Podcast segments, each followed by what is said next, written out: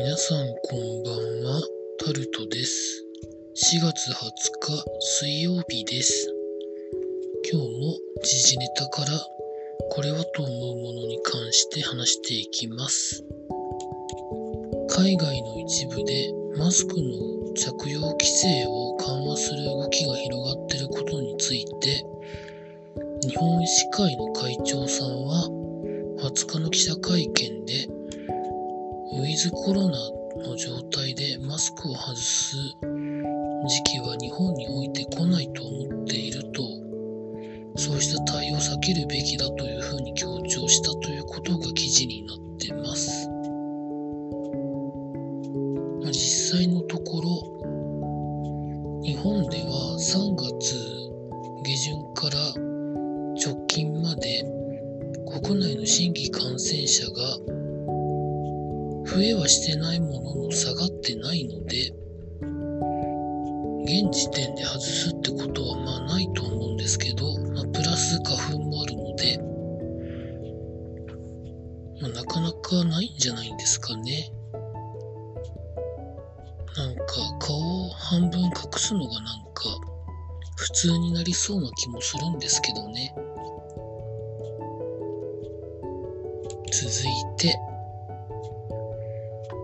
大型連休中の渋滞が高速道路で最大45キロを予想している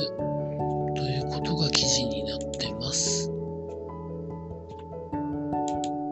まあ、昨年よりも人手が増えるだろうという予想のもとなんだと思うんですけど、高速道路の下りは5月3日から4日にかけて混雑が特に予想されて、まあ、東北道や中央道で、まあ、かなりの長い渋滞が予想されるということだそうです。公共交通機関で移動した方がいいとは思うんですけど、あんまりぎゅうぎゅう詰めで公共交通機関に乗るのも、まあ、その時になってみないとわかりませんけど、コロナのリスクがまあある程度あるんだろうなと思うと、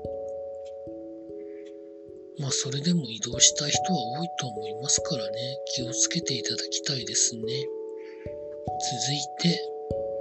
迷子になっていた小学校1年生の男の子を、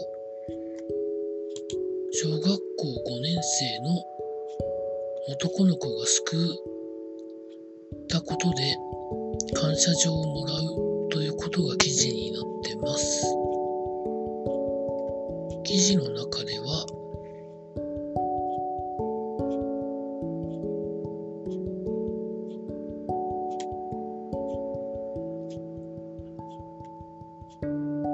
まあいろいろと書いてるわけですけど、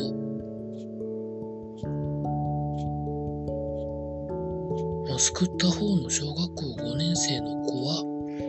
母さんにきっと会えるから大丈夫だよとかいろいろ声をかけていたそうです。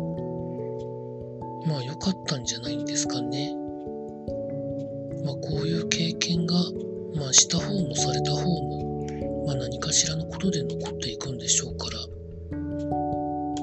良かったんじゃないのでしょうか。続いて、経済のところに行きますと、東芝がロシアでの受注を停止したことが記事になっています。影響は警備だということで、だからどうしたというところだと思います。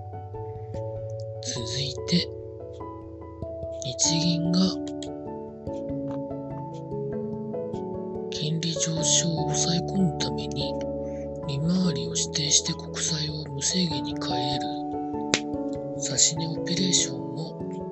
26日までやるということで連続でということで記事になってます。円安に関して黒田総裁は急激な円安はまあ問題なのかなとは言ってましたけど基本的な指針に関してはまだまだ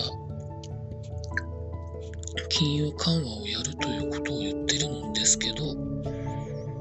円安が進むと今は悪い影響の方が多いと思うんですけどね。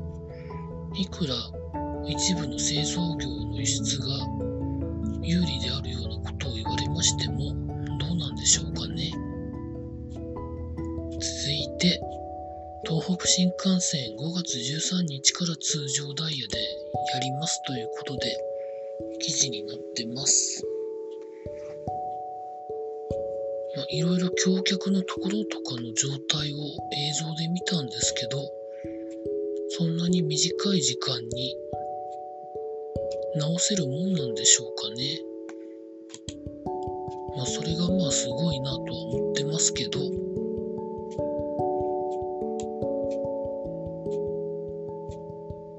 本当にたった2ヶ月で320キロ運転できるくらいの修復ができるというのがものすごいのかなとは思いますけど、どうなるんでしょうか。続いて、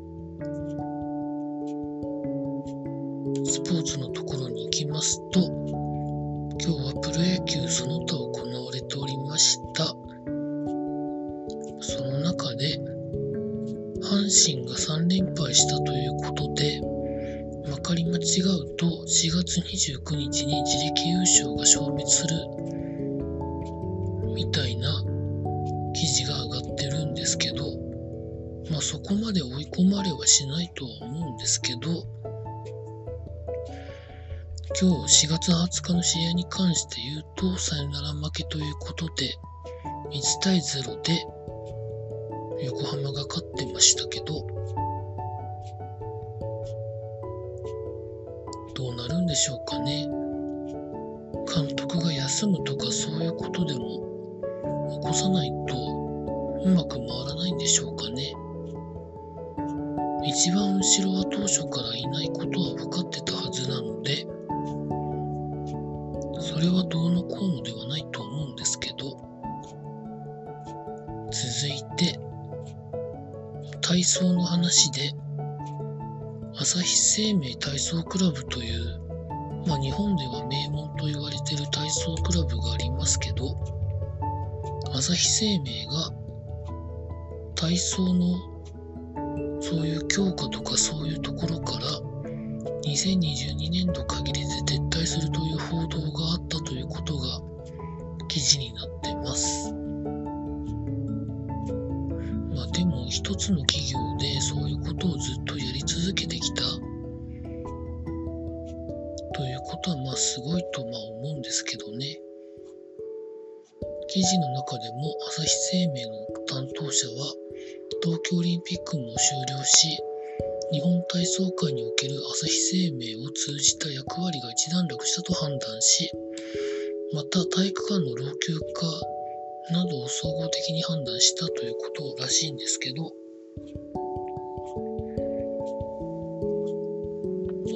生命体操クラブからはまあいろんな選手が輩出されて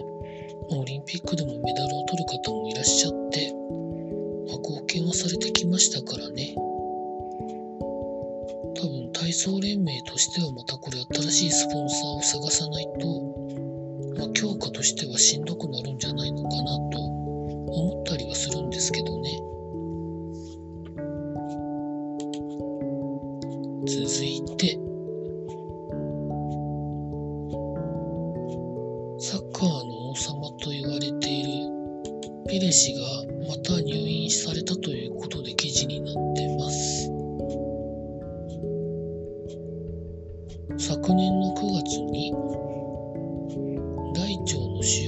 手術を受けて受けていたそうで、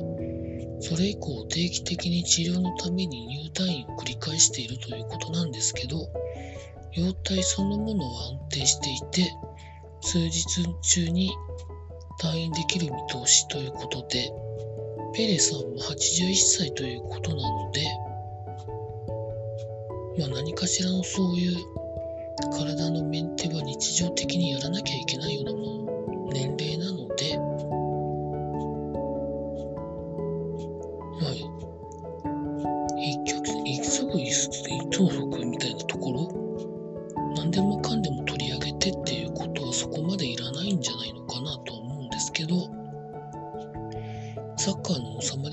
ね、気にはなりますよね。ということで以上そんなところでございました。明日も労働頑張りたいと思います。以上タルトでございました。